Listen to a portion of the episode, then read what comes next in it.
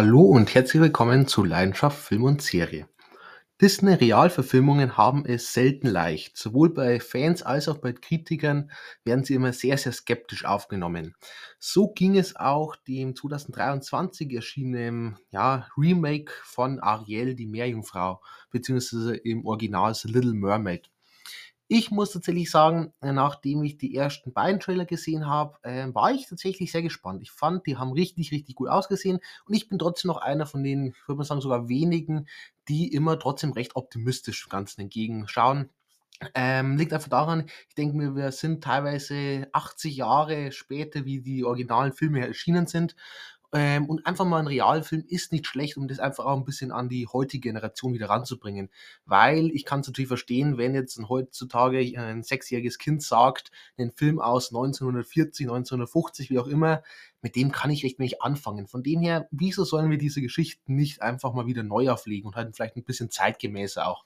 Ich kann es immer verstehen, dass äh, viele, sagen wir Fans von den originalen Filmen da eher ja, weniger begeistert sind. Es ist natürlich einfach, sie verbinden da sehr viele Erinnerungen damit. Man hat gewisse Vorstellungen und Erwartungen und die können natürlich selten erfüllt werden. Vor allem, wenn man von einem Animationsfilm in einen Realfilm versucht zu transportieren, gelingt das tatsächlich selten eins zu eins. Will man auch selten, muss man auch so sagen. Disney versucht mittlerweile ein bisschen andere, eine zeitgemäße Richtung zu gehen das fällt natürlich einigen sehr schwer, die halt einfach mit dem Original groß geworden sind. Kann ich auch verstehen. Trotzdem muss ich sagen, ähm, ich bin immer recht, ja, ich freue mich denn immer drauf, wenn es heißt, der ein oder andere Film wird eben neu verfilmt, vor allem als Realfilm.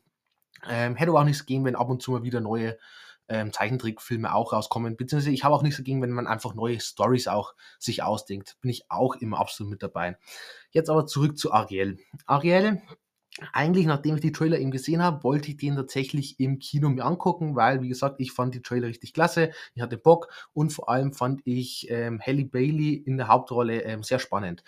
Dann war es aber zu einer Zeit, wo sowieso sehr, sehr viele interessante Filme in den Kinos gestartet sind. Ich finde, wir haben 2023 ein richtig gutes Kinojahr bisher, war auch, glaube ich, schon 25 Mal im Kino irgendwann wird halt einfach zu viel auch einfach ähm, finanziell gesehen und dann muss ich halt einfach auf den einen oder anderen Film trotzdem, ja, sagen wir, verzichten. Und somit ist Ariel leider auf der Strecke geblieben. Ich bereue es tatsächlich ein bisschen im Nachhinein, ähm, vor allem nachdem ich jetzt gesehen habe. Ich hätte ihn trotzdem gerne auf der großen Leinwand gesehen, obwohl ich ja zu Hause sogar eine Leinwand habe und eine Soundband so. Also ich bin eigentlich gut ausgerüstet, aber halt im Kino wirkt er trotzdem noch mal anders. Ähm, kürzlich wäre er sogar noch mal im Open-Air-Kino gelaufen. Das wäre schon sehr, sehr cool gewesen. Aber gut, ist jetzt drum. Jetzt ist er eben seit gestern auf Disney Plus erschienen. Das ist natürlich mittlerweile ein Luxus, den wir haben, dass Filme paar Monate nach ihrem Kinoerscheinen bereits auf Disney Plus landen. Ähm, kann man natürlich auch kritisch hinterfragen. Ähm, ich bin ehrlich gesagt auch dann kein Riesenfan, weil das tatsächlich die Kino schadet. Und ja, ich muss zugeben, auch mein Gedankengang war so, muss ich nicht unbedingt im Kino sehen, weil in ein paar Monaten startet er bereits auf Disney Plus. Ist ein bisschen schade. Gut, aber wie gesagt, ich war dieses Jahr jetzt echt schon relativ häufig im Kino, deswegen irgendwo muss ich Abstriche machen jetzt auf Disney Plus gesehen. Was ich davon erhalte, erfahrt ihr in dieser Review. Erst mal ganz kurz aber zum originalen Ariel-Film für alle Fans von euch da draußen. Ich habe ihn tatsächlich erst vor ein paar Wochen, schrägstrich Monaten zum ersten Mal gesehen. Ähm, habe ihn mir dann eben angeguckt, nachdem es gehießen hat, jetzt kommt eben die Realverfilmung raus.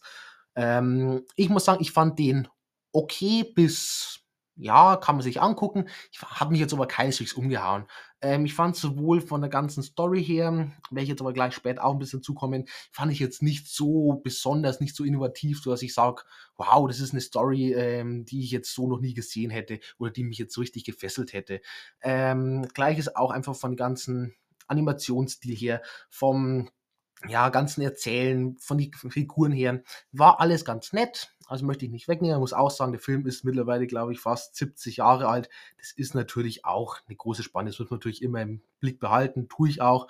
Trotzdem muss ich aber sagen, da gibt es definitiv stärkere Vertreter, auch aus dieser Zeit. Ähm, ich liebe zum Beispiel Schön und das Biest, den Originalfilm. Der ist natürlich dann trotzdem ein paar Jahre später gekommen. Aber auch, ähm, ja, Schneewittchen war ganz nett. Ich war kein großer Fan von Cinderella, muss ich auch zugeben. Ähm, aber doch, da gab es auch einige trotzdem sehenswertere Filme. Ariel gliedert sich für mich einfach so ein bisschen in die Mitte dazwischen ein. Jetzt aber dann wieder zum Live-Action-Remake eben aus dem Jahr 2023. Ähm, ist ein ja, Kinderfilm, Schrägstrich Fantasy, mit einer Laufzeit von 135 Minuten und somit etwas mehr als 50 Minuten sogar länger als eben der Originalfilm, was tatsächlich eine ziemlich ja, heftige Zahl ist und hat eine FSK ab sechs Jahren. Regie geführt hat ein Rob Marshall. Ähm, das ist tatsächlich ein recht großer Regisseur. Ähm, hat Filme gemacht, wie zum Beispiel Chicago, äh, Musicalfilm mit Richard Gere unter anderem. Ist auch noch gar nicht so lange her, dass ich die zum ersten Mal gesehen habe und fand den ziemlich gut. Haben jetzt auch nicht total umgehauen. Ähm, ich kann jetzt auch nicht unbedingt verstehen, dass er den Oscar als besten Film bekommen hat. Den hat er damals bekommen ist vielleicht für mich ein bisschen übertrieben, aber ist ein guter Film, vor allem für Musical-Fans. Ähm, teilweise sehr, sehr nette Passagen mit dabei. Dann hat er noch Regie geführt in Die Geisha, äh, Film über, ich glaube, China ist es und ähm, ja, ich nenne es mal so ein bisschen Edelprostituierte. Ähm, gibt welche Leute, die sich jetzt gut damit auskennen, werden so wahrscheinlich da ein bisschen Kopfschütteln, dass ich es so bezeichne, aber so grob in die Richtung geht's. Ist jetzt aber keinesfalls ein Erotikfilm oder so, sondern eher so ein bisschen, ja, Liebesdrama. Äh, muss tatsächlich sagen, fand ich einen ziemlich netten Film, habe ich mir vor ein paar Jahren mal auf DVD gekauft. Hat mir gut gefallen. Ähm, das ganze Asien-Feeling ist ganz gut rübergekommen. Schauspieler haben einen recht guten Job gemacht. Die Story war grundsätzlich recht spannend, von dem her kann man sich auf jeden Fall angucken. Und dann hat er noch die Regie geführt in zum Beispiel Fluch der Karibik 4. Ist für mich der schwächste Teil der Fluch der Karibik-Reihe tatsächlich, wo ich immer noch sagen muss, der kann man sich trotzdem angucken. Der ist in Ordnung. Ähm, der fällt halt nur einfach im Vergleich zu den, ich finde, richtig starken anderen vier Teilen einfach ein bisschen ab. Habe auch schon ein Ranking zu Flut der Karibik gemacht, dürft ihr euch gerne anhören. Kommen wir dann zum Cast und dort haben wir natürlich zum einen eine Halle Bailey, die hier noch ziemlich frisch ist im Schauspielbereich. Ist bereits eine Sängerin, beziehungsweise zumindest so ab und zu macht sie mal einen Song. Ähm, Im Schauspielerbereich noch recht wenig, somit habe ich auch noch nichts von ihr gesehen, außer jetzt eben Ariel. Aber es kommt ein Film nächstes Jahr 2024, ähm, heißt Die Farbe Lila ist auch ein Remake, beziehungsweise ähm, ist ein Musical und das wird jetzt halt eben, ja, mal wieder verfilmt und ähm, geht so ein bisschen um, ich glaube, 18. bis 19. Jahrhundert im und dem Bereich und um Sklaverei in den Südstaaten. Ähm, sieht aber tatsächlich noch recht, also nicht ganz so ernst wie zum Beispiel 12 Years a Slave, sondern ein bisschen lockerer, aber hin trotzdem diese Emotionen und diese ja sehr tragischen Hintergrund mit dabei und halt einfach als Musical präsentiert. Und ich muss sagen, der Trailer sieht sehr gut aus. Ähm, bin sehr gespannt, was das wird. Ich glaube, Halle Bailey eher eine kleinere Rolle. Aber gut, warum auch nicht? Ähm, man muss langsam sich vorarbeiten. Und ja, Trailer sieht gut aus. Bin gespannt, was uns dann da nächstes Jahr erwartet. Dann mit dabei ein Jonah Hauer King. Ähm, Jonah Hauer King, auch noch ein ziemlich junger Schauspieler. Auch von ihm habe ich noch keinen anderen Film gesehen. Ähm, Melissa McCarthy ist noch mit dabei. Die kennt man natürlich, ähm, vor allem im Komödienbereich. Ähm, ich finde viele Komödien mit ihr, finde ich sehenswert oder gut, aber jetzt halt nicht überragend. Also muss man nicht gesehen haben, kann man sich aber angucken, wenn man auf sowas steht. Da gibt es zum Beispiel The Boss, voll abgezockt, taffe Mädels, alles sowas. Taffe Mädels zum Beispiel an der Seite von der Sandra Bullock und so. Das sind alles so Filme, kann man sich angucken, tut niemand weh, ähm, ist ganz lustig, mal für einmal gucken, mehr aber eigentlich auch nicht. Einen richtig guten Film mit ihr gibt es aber auch, und zwar St. Vincent. Dort ist ein Bill Murray in der Hauptrolle. Und der ist so ein bisschen ähnlich für äh, wie ähm, ein Mann namens Otto, der letztes Jahr, glaube ich, im Kino lief mit einem Tom Hanks, für alle, die es kennen. Ähm, und den fand ich richtig, richtig klasse. Sogar besser als ein Mann namens Otto. Geht um den alten Mann, der recht verbittert ist und dann aber ein Kind und seine Mutter in sein Leben tritt. Und er halt so langsam wieder ja, ins Leben zurückfindet. Und das ist so ein bewegender Film, so ein berührender Film, so schön einerseits lustig, gleichzeitig aber immer wieder tragisch und richtig, richtig toll gespielt von Bill Murray. Also unbedingt angucken. Ganz, ganz toller Film. Kennen leider sehr, sehr wenige. Ein Film mit Melissa McCarthy, den ihr euch definitiv aber sparen könnt, ist Ghostbusters, das ja Remake mehr oder weniger oder Soft Reboot, was auch immer, aus dem Jahr 2016 gleich war es, wo dann alle Ghostbusters von Frauen gespielt werden. Äh, ja, der Film war einfach ganz, ganz nervig. Der war weder lustig noch spannend, der war einfach nur schlecht. Also tut mir leid, da kann ich wirklich kein nettes Wort im Film verlieren. Und zu guter Letzt noch mit dabei ein Javier Bardem. Von dem bin ich großer Fan. Ich liebe den fast allen seinen Filmen. Ähm, war ein Fluch der Karibik 5 mit dabei. Viele mögen den Film überhaupt nicht. Ich liebe den Film. Ist für mich einer der besten Fluch der Karibik-Filme überhaupt. Ähm, und vor allem Javier Bardem als der Antagonist, als Salazar, absolut überragend. Einer oder vielleicht sogar der beste Fluch der Karibik-Antagonist. Ich weiß, wir haben David Jones, wir haben Barbossa, aber Salazar, der war schon richtig, richtig geil, vor allem eben von Javier Bardem gespielt. Javier Bardem allgemein ist gut als Bösewicht, hat er auch in Skyfall gezeigt. Skyfall für mich der beste James Bond-Film und er als Bösewicht absolut überragend. Ich hätte ihm tatsächlich, glaube ich, einen Oscar gegeben oder so, weil ähm, ja, selten sowas Gutes gesehen als Bösewicht, eben vor allem im James Bond-Film. Ähm, sonst Counselor war auch mit dabei. Counselor-Film, äh, Film mit Michael Fassbender. Ist so ein Thriller, kann man sich angucken. Ähm, ich finde, der Trailer sieht immer richtig klasse aus. Ich freue mich immer auf den Film. Und am Gucken denke ich mir die ganze Zeit so, irgendwie fehlt was. Irgendwie kommt der Film nicht so richtig in Fahrt. Irgendwie hat man da viel Potenzial, aber nutzt es nicht so richtig. Trotzdem ist es ein Film, ich möchte eigentlich, dass die ihn mehr kennen, weil eigentlich rein vom Ansatz her ist er schon mal ganz gut und auch von der ganzen Cast her. No Country for Old Men ist er noch mit dabei, spielt die Hauptrolle, hat auf jeden Fall den einen oder anderen Oscar gewonnen, der Film. Vielleicht sogar ein Javier Bardem als Hauptdarsteller, weiß ich nicht mehr genau. Und zu guter Letzt noch Goyas Geister, den ich euch noch nahelegen möchte. Film eben mit Javier Bardem und einer Natalie Portman in der Hauptrolle. Und das ist ein Film, der geht so um ähm, Hexenverfolgung im Mittelalter. Und das ist ein unglaublich spannender Film, aber auch ein sehr harter Film. Der ist da ziemlich gnadenlos, wie der an die Thematik rangeht. Die eine oder andere sehr harte Szene auch mit dabei. Und aber auch sehr schön geschauspielert, teilweise sehr schön inszeniert, hat ein paar Schwächen, vor allem erzählerisch immer wieder mal, braucht einfach ein bisschen zu lang, verirrt sich ein bisschen, lässt die eine oder andere Potenzial auch liegen. Trotzdem Film, kenne auch sehr wenige, kann man sich auf jeden Fall mal angucken. Kommen wir dann zur Story von Ariel. Ähm, Ariel ist eine Meerjungfrau und lebt mit Treetone, ihrem Vater, ähm, der auch gleichzeitig der König von dieser Unterwasserwelt ist, und ihren Schwestern in den Tiefen des Ozeans. Doch im Gegensatz zum Rest ihrer Familie sehnt sich Ariel nach der Welt der Menschen. Als durch ein Schiffsunglück der Prinz Eric kurz vor dem Ertrinken ist, rettet Ariel diesen und verliebt sich sofort in ihn. Doch da die beiden Welten getrennt sind, beziehungsweise auch ihr Vater Treetown alles daran setzt, dass Ariel eben keinen Kontakt zu den Menschen pflegt, ähm, entschließt sich Ariel, ähm, ihren Traum trotzdem wahrzumachen, indem sie sich an die böse ja, Meerhexe wendet mit dem Namen Ursula, die gleichzeitig auch ihre Tante ist. Ähm, was Ariel hier aber noch nicht ahnt, ist, dass Ursula in Wirklichkeit nicht wirklich ihr helfen will, sondern nur an sich selber denkt. So viel zur Story, mehr möchte ich gar nicht verraten, sonst würde ich spoilern. Alles andere dürft ihr euch dann im Film angucken. Bevor wir jetzt auch zur Review kommen, noch ganz kurz ein paar Hintergrundinformationen. Ähm, beziehungsweise eigentlich ein Thema, wo ich gar nicht wirklich Lust drauf drüber zu reden, aber irgendwie müssen wir es heute leider heutzutage immer noch, was mich echt ein bisschen wütend macht. Und zwar hat der Film sehr viel Hate bekommen. Warum hat der Film sehr viel Hate bekommen? Weil Halle Bailey eine dunkelhäutige Schauspielerin ist und Ariel ja im Original nicht. Ähm, ja, wie gesagt, eigentlich habe ich gar keine Lust drüber zu reden, eigentlich ist mir zu kindisch. Und ich finde es ehrlich gesagt auch einfach nur traurig, dass wir in der heutigen Zeit immer noch solche Thematiken haben und so viel Hate im Netz dann vor allem kursiert, äh, wegen so einer ja, Nebensächlichkeit oder sowas Irrelevanten auch. Ähm, ich bin vor allem auch um ehrlich zu sein, ähm, dieses ganze Argument, dass ja die Vorlage, dass dort Ariel ähm, keine dunkelhäutige Person ist oder halt ähm, hellhäutig ist, ähm, finde ich absolut dämliches Argument, muss ich ganz ehrlich sagen. Weil man muss bedenken, Ariel ist erschienen, glaube ich, 1954 oder irgendwo in dem Bereich. Das heißt, es war zu einer Zeit, wo die Menschen noch der Meinung waren, dass sowas in Ordnung sei, beziehungsweise wo halt einfach Leute mit dunkler Haut ziemlich benachteiligt wurden. Heutzutage sind wir zum Glück klüger und haben da andere Anschauungen. Aber gut, die Vorlage ist halt zu dieser Zeit erschienen ich finde jetzt nicht, dass sich deswegen jetzt die Vorlage so verboten gehört. Das war halt zu der Zeit, das waren diese Umstände, ist in Ordnung, ist abgehakt. Aber ähm, ich finde, dann kann man nicht heutzutage immer noch das Argument bringen, weil so hätten wir unzählige Märchen oder allgemein Stories halt von früher, die wir niemals mit Dunkelhäutigen besetzen können, weil wir früheste Anschauung waren. Somit würden wir diese Anschauung von früher immer noch ins heutzutage eben ähm, transportieren. Und das finde ich da wirklich gefährlich. Und da, glaube ich, sollte man drüber nachdenken, einfach im Hinterkopf behalten, damals, das war eine andere Zeit, da hatte man falsche Anschauungen, wenn ich mal ganz klar so sagen darf.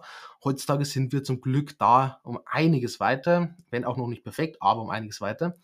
Und dann finde ich, ist ein Argument, dass die Vorlage eben so und so ist, finde ich, ist dann absolut schwachsinnig. Und vor allem, das muss ich aber auch noch dazu sagen, ganz nebenbei, jetzt von der Vorlage und so allem abgesehen, ich finde auch, es macht halt einfach 0,0 Unterschied, welche Hauptfarbe die Schauspielerin hat oder die der Charakter hat. Ich finde, das ist wirklich was, wo man nicht drüber diskutieren muss. Das hat keinen Einfluss auf den Charakter oder irgendwas. Ähm, wenn der Schauspieler oder die Schauspielerin zur Rolle passt, dann passt's. Wenn die die gute Leistung abliefert, alles wunderbar. Ob die jetzt dunkelhäutig ist, hellhäutig, asiatisch, was auch immer, ist mir echt gesagt vollkommen egal und das sollte eigentlich jedem anderen auch egal sein. Sag mal so, denen, wo es nicht egal ist, für die ist der Film eigentlich auch nicht bestimmt. Die können dann, keine Ahnung, was auch immer gucken, irgendwelche Filme aus 1950 oder so dann sind sie aber vielleicht halt einfach in der heutigen Zeit etwas falsch aufgehoben, muss ich leider mal so sagen. Ähm, wo man tatsächlich darüber streiten kann, okay, das lasse ich mir gerade noch eingehen, über die roten Haare, äh, die eben jetzt hier in diesem Film nicht mitverwendet wurden, die ja eigentlich so ein bisschen Markenzeichen von ihr sind. Ähm, lass, kann ich mal echt drüber streiten von mir, also, obwohl ich auch sagen muss, ich finde es tatsächlich jetzt hier für einen Live-Action-Film, so wie man es gemacht hat, mit diesen etwas, ja, leicht rötlichen, aber eher braunen Haare, ähm, finde ich, es passt besser. Es passt auch besser zu einer Halle Bailey, zu ihrem ganzen Auftritt. Ähm, auch, dass sie halt so ein bisschen Dreadlocks hat. Warum nicht? Ganz ehrlich, das hat mich keinesfalls gestört, sondern ich fand eher, dass es ein ziemlich stimmiges Gesamtbild ergeben hat. Ähm, da in Verbindung damit müssen wir vielleicht auch noch über das Box-Office-Ergebnis reden, weil das ist leider alles andere als gut ausgefallen. Ich habe es tatsächlich da sehr aktiv verfolgt und leider muss man sagen, am Ende wurde es ein Flop. Vielleicht auch wegen dem ganzen Hate, den der Film abbekommen hat, würde ich sehr schade finden. Der Film hat 500 Millionen eingespielt, sagt man eigentlich jetzt erstmal, klingt doch ganz gut. 500 Millionen ist doch eine Menge. Man muss aber dazu sagen, ähm, der Film hat einerseits über 200 Millionen schon mal gekostet und dann doch mal zusätzlich ungefähr 140 Millionen für Marketing. Ähm, Jetzt mag man vielleicht immer noch denken, naja, 200 plus 140 Millionen sind 340, gekostet, äh, eingespielt hat er 500 Millionen klingt doch gut, 160 Millionen Gewinn. Ja, leider vergessen da einige, dass da nochmal was dazukommt und zwar die Gage von den Kinos, weil das Filmstudio, das ja die Kosten hatte, das bekommt natürlich nicht das komplette Box-Office auch direkt zugesprochen. Ähm, man hat immer so eine Faustformel, vielleicht mal ganz interessant zu wissen. Man sagt immer, wenn der Film die zweimal die Kosten einspielt, also von sowohl Kosten des Films als auch Marketing, dann ist der Film rentabel. Ab dem Moment beginnt das, dass er rentabel ist. Und sobald er das Dreimalige von den Kosten einspielt, zählt er als Erfolg. Immer so ganz grobe Faustformel. Okay, das kommt natürlich jetzt ein bisschen drauf an immer, aber kann man sich so grob merken. Weil man muss natürlich bedenken, eben bei diesen 500 Millionen Boxoffice geht nur etwa ungefähr die Hälfte, also 50 Prozent, also in dem Fall 250 Millionen, dann wirklich an die Studios. Der Rest geht halt an Kinos, an irgendwelche Förderungen, äh, Steuern, was auch immer. Alles Mögliche geht dann noch weg. Und so muss man natürlich sagen, 250 Millionen geht ans Studio und er hat 340 oder so gekostet. Das war natürlich dann schon ziemlich harte Nummer für Disney. Aber gut, passiert. Ähm, so viel dazu. Ich hoffe, jetzt konnte ihr vielleicht so ein bisschen was, ja, ein bisschen Hintergrundwissen mitnehmen. Vielleicht immer ganz interessant, wenn man es mal so grob immer, ja, durchrechnen kann, ob ein Film sich gelohnt hat, weil so kann man auch immer grob, ja, davon ausgehen, ob ein weiterer Teil folgt oder nicht. Jetzt kommen wir dann aber endlich zur Review von Ariel. Und ja, wie immer beginnen wir mit der Handlung. Und die Handlung ist ja schon mal 50 Minuten oder sogar etwas mehr länger als eben der Zeichentrickfilm. Man merkt es aber in dem Film überhaupt nicht an, zum Glück. Es ist ein stets guter Erzählfluss und er ist stets unterhaltsam. Ich würde es nicht unbedingt als spannend bezeichnen, Einfach weil halt die Story schon recht bekannt ist, sehr vorhersehbar, komme ich auch gleich noch mal ein bisschen dazu. Aber ich habe mich jetzt auch nicht gelangweilt währenddessen. Er läuft dazu dahin, ist ganz unterhaltsam, ist ganz nett anzusehen, immer wieder mal ganz spaßig. Ähm, aber vor allem wegen gewisser andere Punkte ist er trotzdem, ja, ein Blick wert, komme ich auch gleich noch dazu. Die Änderungen, die man bei Story gemacht hat, sowohl das, was man hinzugefügt hat, als auch das, was man ein bisschen verändert hat, ähm, ergeben Sinn und gliedern sich gut mit ein. Ähm, dass man jedoch ein paar Sachen weglässt, das finde ich etwas schade.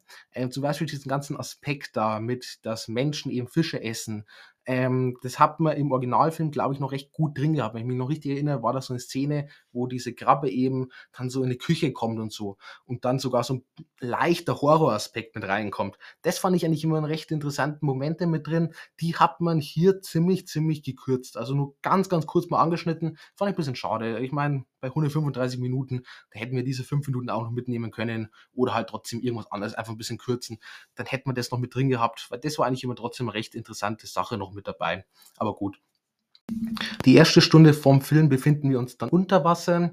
Äh, man muss sagen, es ist zwar theoretisch für das, was eigentlich von der Story in der Zeit erzählt wird, unverhältnismäßig lang, da aber die Unterwasserwelt, jetzt ist der springende Punkt, so richtig, richtig gut ist, so richtig Spaß macht, sich da drunten aufzuhalten, ähm, ist es trotzdem für mich am Ende die bessere Hälfte gewesen. Die macht nämlich richtig Spaß, da wird man richtig in so eine Welt gezogen. Vor allem als Sommerfilm ist es einfach geil, sich in dieser Unterwasserwelt aufzuhalten. Da komme ich aber auch später noch ein bisschen dazu.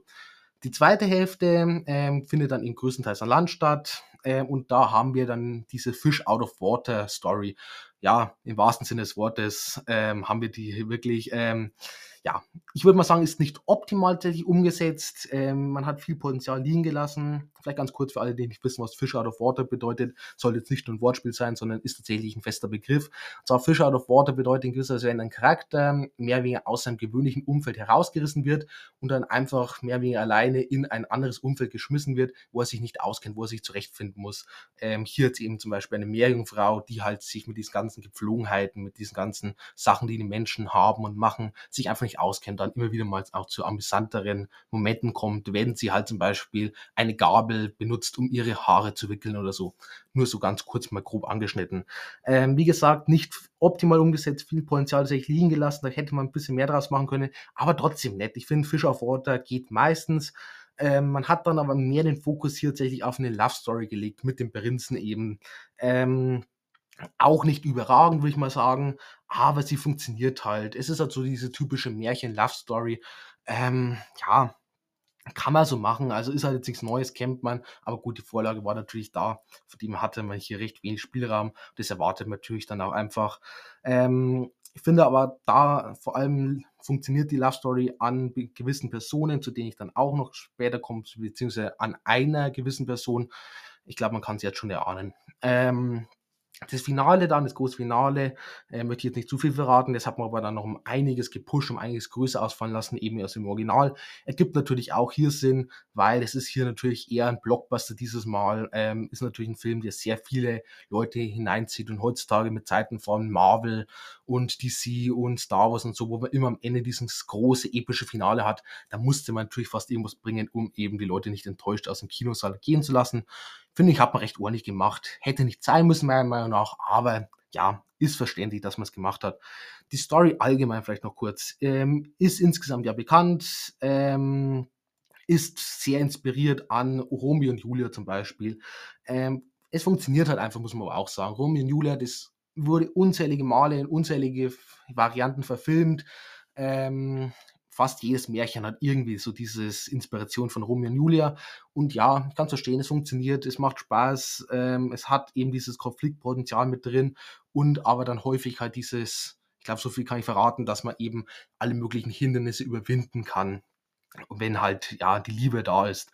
Von dem her, ja, kann man jederzeit bringen. Ähm, wenn man natürlich auch sagen muss, innovativ ist es nicht und es ist halt auch am Ende somit sehr vorhersehbar. Ähm, was ich immer interessant fand an Ariel ist ähm, diese Begeisterung von Anna Ariel an der Menschenwelt, ähm, dass eben so einfache Dinge wie ein Spaziergang ähm, sie begeistern können und sie sich danach sehnt, ähm, während wir Menschen ja eher von die, so einer Unterwasserwelt begeistert sind und unsere eigene Welt dann häufig mal sehr langweilig finden. Und das finde ich ist ein immer sehr interessanter Perspektivwechsel da in Ariel, ähm, den man eben so eher seltene Filme hat und uns Menschen vielleicht noch mal ein bisschen ja drüber nachdenken lässt, dass wir vielleicht so gewisse Sachen mehr wertschätzen sollten. Ähm, ja, finde ich immer gut, finde ich einen starken Moment, hat man hier auch trotzdem vor allem in der ersten Hälfte gut mit reingebracht. So, dann kommen wir zu Cast und Charakteren und jetzt auch zum großen Highlight des Films. Und zwar zu einer Halle Bailey als Ariel. Das sage ich jetzt nicht, weil sie so viel Hate abbekommen hat, sondern es ist jetzt wirklich meine absolut ehrliche Meinung. Sie ist für mich das perfekte Casting für den Film. Sie passt hier wirklich phänomenal gut rein. Ähm, einerseits allein schon von ihrer Ausstrahlung, von ihrem Charme, den sie mitbringt. Das kann man gar nicht irgendwie antrainieren oder lernen. Das hat man oder hat man nicht. Und sie hat das absolut. Die passt da sowas von gut rein und verleiht dieser Rolle sowas Eigenes, aber trotzdem passt es einfach mit rein. Ähm, sowohl optisch, finde ich, passt sie. Ähm, alle, die jetzt sagen, Hautfarbe hin und her, ist mir vollkommen egal. Ich finde, die passt hier perfekt in den Charakter rein. Ähm, finde ich, sorry, muss ich jetzt auch so sagen, jetzt werden wahrscheinlich viele den Kopf schütteln, die passt besser vom Charakter her als der Original Ariel im Zeichentrickfilm. Ich finde den Charakter um einiges stärker ähm, als eben den Originalen, muss ich auch so sagen. Ähm, aber auch schauspielerisch liefert die hier richtig, richtig gut ab. Ich meine, das ist eine ihrer ersten Rollen, die ist 23 Jahre alt und da wirklich Hut ab, dass man so gut schauspielert. Ähm, erstmal beginnt es natürlich unter Wasser, und da ist sie einfach super sympathisch. Ihre ganze Neugier, ist total interessant, ist total nett mit anzusehen. Es macht richtig Spaß. Und dann aber an Land, da kommt dann eigentlich diese große Herausforderung vom schauspielerischen Aspekt her, weil da kann sie ja eben nicht mehr sprechen, sie verliert ihre Stimme. Und das macht sie richtig, richtig klasse, wie sie eben vor allem mit Gestik und Mimik eben ja, ihre Gefühle rüberbringt und eben die, trotzdem die Geschichte erzählt.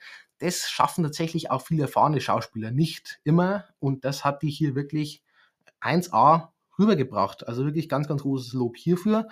Ähm, und allgemein muss ich aber auch sagen, der Charakter ist hier irgendwie total sympathisch und spannend umgesetzt. Ähm, viel Fokus auch draufgelegt, hat für mich gut funktioniert und deswegen funktioniert aber auch diese Love Story, wie vorhin erwähnt, das liegt vor allem an ihr. Weil die, die tut da wirklich, das fühlt sich total authentisch an, wie sie sich in den Charakter reinversetzt. Ähm, richtig gut gefallen. Und jetzt vielleicht noch kurz zum Gesang. Ähm, ja, Halle Bailey ist natürlich Sängerin und ja, hört man halt, es ist richtig klasse, wie sie diese Songs performt. Ähm, ich habe zwar, muss ich zugeben, die deutsche Synchro oder die deutsche Version vom Film gesehen, somit kann ich jetzt nicht allzu viel dazu sagen, habe aber dann danach noch die meisten Gesangspassagen noch im englischen Original mir trotzdem angehört, vor allem die wichtigen, die größeren. Und ja, richtig stark. Auch die deutsche Synchro ist richtig, richtig gut, wie fast immer, aber Haley Bailey ist tatsächlich nochmal auf einem ganz anderen Level einfach. Ähm, das ist wirklich überragend, wie die das auch noch mit reinbringt. Also schauspielerisch top, gesangstechnisch top und auch einfach von ihrer ganzen Präsenz her absolut überragend. Somit, ja, perfektes Casting für mich, phänomenal abgeliefert von einer Haley Bailey. Dann äh, als nächstes ein John Howard King als Prince Eric und ja, man muss sagen, er geht halt neben einer Halle Bailey einfach total unter. Da kann er auch all, nicht allzu viel dafür. Es liegt einfach schon mal daran, dass er halt vergleichsweise uninteressant geschrieben ist, recht klischeehaft einfach geschrieben ist und halt auch einfach nicht so viel Screentime bekommt, beziehungsweise nicht so viel Entwicklung im Laufe des Films. Ähm, tendenziell macht er aber eigentlich schauspielerischen recht soliden Job und auch der Charakter, er, er passt, er macht das Nötigste, er hat halt seine Funktion als, ja, Interesse von ihr, als eben diese Liebe, diese große Liebe. Und ja, das ist in Ordnung, wie der es macht. Also hat mich jetzt auch nicht direkt gestört. Ähm, aber er hat dann einfach keine Chance gegen einen Charme von einer Haley Bailey. Ähm, ja, sonst Melissa McCarthy als nächstes als eben die böse Hexe, beziehungsweise Ursula, Tante Ursula, wie auch immer. Ähm, ja, ist in Ordnung. Ähm, ist jetzt für mich nicht der allerbeste Antagonist, den wir jemals hatten. Ist jetzt auch kein Totalausfall. Ähm, gliedert sich irgendwo so in der Mitte ein. Kann man so bringen. Melissa McCarthy, ja, ich finde sie fast ein bisschen zu. Man kennt sie halt eher in lustigen Rollen, deswegen finde ich es ein bisschen schwer, ihr hier jetzt dieses Böse abzunehmen. Aber rein von dem, was jetzt hier in dem Film alleinstehend gebracht hat, alles in Ordnung. Ähm, auch der Charakter ist jetzt nicht besonders interessant, muss man sagen, hat jetzt auch nicht irgendwie viel Motivation, es wird nicht viel erklärt von der Motivation, sie ist halt einfach böse. Ist aber halt häufig in so Märchen so, von dem her, ja, ist in Ordnung, will ich jetzt auch nicht zu viel drüber streiten. Ähm, ihr Design fand ich alles jetzt ganz cool, ähm, was so diese ganzen Tentakel betrifft. Nur irgendwie das obere, was eigentlich nicht allzu viel CGI mit dabei war, nur, glaube ich, die Frisur ein bisschen, das hat trotzdem ein bisschen merkwürdig ausgesehen. Ich weiß gar nicht warum. Äh, ich fand den CGI-Part von ihr und den Unterteil, fand ich irgendwie, hat besser ausgesehen als der Oberteil. Ist ein bisschen komisch, aber gut. Und zu guter Letzt noch ein Javier Bardem als Tritone oder Tritone, wie auch immer, eben als König von dieser Unterwasserwelt und Vater von Ariel. Ähm, auch ihn fand ich ein bisschen oberflächlich behandelt. Auch man spricht immer wieder mal im Film an, dass er eben so diese negativen Erfahrungen mit dem Menschen hatte, in gewisser Weise traumatisiert ist, wütend ist, was mit seiner, so viel kann ich gar nicht verraten, mit seiner Frau passiert ist, die eben angeblich von Menschen getötet wurde. Da hätte ich mir gewünscht, dass man ein bisschen mehr über ihn erfahren, äh, vielleicht ihn auch immer wieder ein bisschen emotionaler sehen. Er ist halt dieser strenge Vater und recht viel mehr dann auch nicht. Da glaube ich, wäre mehr drin gewesen, einfach weil ein Javier Bardem auch mehr schauspielerisch könnte. Aber gut, er hat halt einfach nicht allzu viel Zeit auch bekommen, um das zu zeigen. Ähm, dafür hat man halt den Fokus zu sehr auf Ariel gelegt, was ich wiederum aber auch in Ordnung finde. Ähm, sonst jetzt, wir haben natürlich noch so ein paar Meeresbewohner, die natürlich dann synchronisiert werden. Da kann ich jetzt natürlich dann ziemlich wenig dazu sagen, weil, wie gesagt, ich habe den Film nicht in der originalen Version gesehen, sondern in der deutschen Synchro. Ähm, die deutsche Synchro, wie gewöhnlich, ist die überaus stark. Ähm, aber ich bin mir auch sicher, dass auch die ähm, Originalversion von der Synchronisation kein keine negativen dabei gewesen wären. Kommen wir dann zum Setting. Und ja, ich glaube, über Menschenwelt müssen wir nicht allzu viel drüber reden. Menschenwelt sieht recht solide aus, ist aber halt einfach vergleichsweise langweilig zu der Unterwasserwelt, weil ich muss sagen, ich liebe die Unterwasserwelt hier. Ich bin allgemein großer Fan von so Unterwasserwelten. Aquaman finde ich richtig, richtig schön. Avatar, ähm, The Way of Water, traumhaft auch. Ähm, es gibt auch von Star Wars, der Clone Wars ähm, Animationsserie auch in Staffel 4 so ein paar Folgen, ich glaube drei oder vier sind es, die spielen auf Mon Cala, also auch einem Wasserplaneten. Und auch da liebe ich diese Unterwasserwelt. Also ich bin wirklich großer Fan. Und ich muss aber auch sagen, in Ariels hier sieht die auch richtig, richtig gut aus. Also ich kann mithalten mit den vorangenannten. Ähm, sie ist total belebt, hat die ganzen Designs einfach unter Wasser, ob es jetzt einfach von der Umgebung ist, aber auch von den Tieren und so. Das sieht alles irgendwie sehr, sehr gut aus. Ähm, hat diesen gewissen Charme und lässt dann wirklich darin versinken, in Anführungszeichen. Ähm, man muss natürlich sagen, es ist grundsätzlich sehr, sehr CGI-lastig. Es ist tendenziell alles nur CGI, um es genau zu sagen. Ich glaube, es wurde im Gegensatz zu Avatar kaum was wirklich unter Wasser gedreht. Ähm, die ganzen Schwimmszenen wurden eher sogar in der Luft gedreht mit gewissen Maschinen und so. Und ja, ich muss auch sagen, ich kann auch verstehen, wenn man sagt, die Effekte, die sehen nicht realistisch aus, weil es stimmt tatsächlich. Und häufig wird CGI daran gemessen, ob es gut oder schlecht ist, wie, real, wie realistisch es wirkt. Ähm, ich muss sagen, ich finde es aber trotzdem richtig schönes CGI hier, auch wenn es nicht realistisch ist, aber es hat eine unglaubliche Ästhetik für mich und für auch so einen Look, der einfach in sich stimmig ist und zum Film passt. Von dem her, trotz fehlendem Realismus, ähm, finde ich, sieht es trotzdem, es ist ein richtig optisch feiner Film. Ähm, vor allem in dieser Unterwasserwelt hat mir richtig, richtig gut gefallen. Könnte ich mich wirklich, ja, richtig reinsetzen. Sah sehr, sehr cool aus. Auch von ganzen Farben her und so. Ähm, kommen wir vielleicht gleich zur Optik, dann machen wir dann mal gleich weiter. Insgesamt ähm, ist der Film etwas düsterer als eben die Zeichentrickvorlage. Ist aktuell ja ein bisschen im Trend, alle Filme sehr düster zu machen. Bin ich eigentlich kein großer Fan davon. Aber ich finde, hier hat man einen ziemlich guten Rahmen gefunden. Weil man hat halt den Film, dieses trotzdem recht sehr bunte aus dem Original, einfach ein bisschen abgeschwächt, sodass es ein bisschen besser in diesen Realfilm passt und trotzdem aber vor allem mit starken Kontrasten es geschafft, dass dieses, dieses Grelle, dieses Bunte trotzdem wieder auftaucht und insgesamt für mich einfach einen richtig, richtig schönen Look kreiert, ähm, der eben sowohl als Realfilm passt, als auch dann dieses farbenfrohe ähm, von einem Zeichentrick noch irgendwie mit drin hat. Von dem her rundum optisch wirklich stimmiger Film für mich.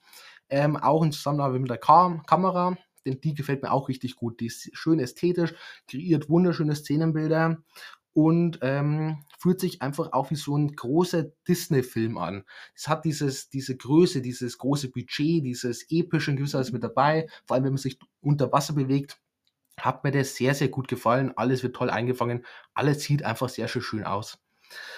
Ähm, vom Ton her, ähm, da reden wir jetzt einfach noch mal kurz über den Gesang, haben wir ja vorhin schon eigentlich, ähm, aber ja, vor allem Haley Bailey ist richtig klasse, ähm, aber auch die deutsche Synchro eben richtig gut. Die Lieder sind natürlich größtenteils vorgegeben, die sind bekannt, ein paar eigene Sachen habe ich mit reingebracht, zum Beispiel so eine Rap-Passage, hätte ich nicht gebraucht, aber gut, kann man machen, wenn man will. Ähm, ich muss sagen, die Lieder allgemein sind jetzt zwar nicht unbedingt mein Geschmack, ich finde aber, die passen gut eben in diesen Film mit rein und gehen in gewisser Weise trotzdem ins Ohr auch. Ähm, sonst Kostüm und Make-up noch. Ähm, das Meerjungfrau-Design von Anna Ariel, obwohl es zu 90% im Film nur CGI ist, also äh, eine Halle Bailey hat, glaube ich, kaum wirklich diese echte Meerjungflosse da angehabt ähm, und eben nur, ja, größtenteils CGI war, finde ich, sieht dieses Kostüm richtig, richtig schön aus. Ähm, es hat so viele Facetten, viele Details. Ähm, auch so ein, die Farbe allein sieht richtig fein aus und auch wie man die Flosse hinten designt hat, ähm, sehr, sehr cool gemacht tatsächlich. Für mich, glaube ich, das schönste Meerjungfrau-Design, wo ich bisher gesehen habe. Ich muss natürlich jetzt auch sagen, ich bin jetzt keiner, der allzu viel Meerjungfrauenfilme sieht. Von dem her bin ich jetzt auch nicht so drin, aber hat mir hier richtig gut gefallen. Auch was man so Make-up, Frisur und so mit ihr gemacht hat, hat mir gut gefallen. Ja, sie hat nicht ihre roten Haare und ja, sie hat so ein bisschen Dreadlocks. Fand ich aber, wie vorhin schon mal erwähnt, passt einfach richtig gut zu ihr. Von dem her hat mir gut gefallen. Ähm, später dann auch die ganzen Kleider und so sehen alle richtig gut aus. Ähm, insgesamt einfach die ganzen Kostüme sind auch sehr, sehr ordentlich, sehr, sehr stimmig.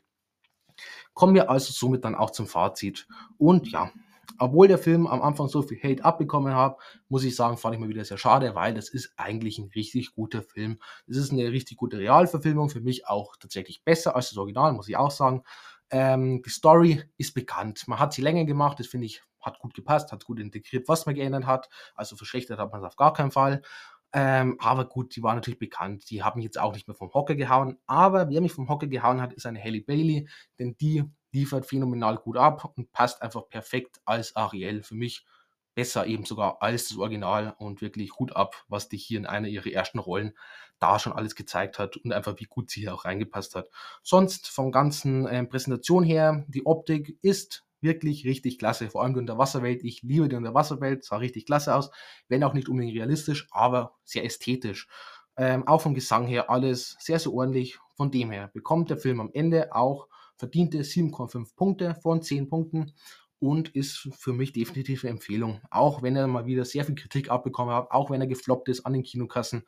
Finde ich sehr schade. Ich hätte es ihm mehr gegönnt, weil das ist am Ende trotzdem sehr, sehr schöner Film, den man vor allem als Familie einfach sich jederzeit angucken kann. Ähnliche Filme noch kurz, ähm, da gehen wir einfach ein paar ähm, so Disney-Realverfilmungen gleich durch, oder wenn wir schon beim Thema sind.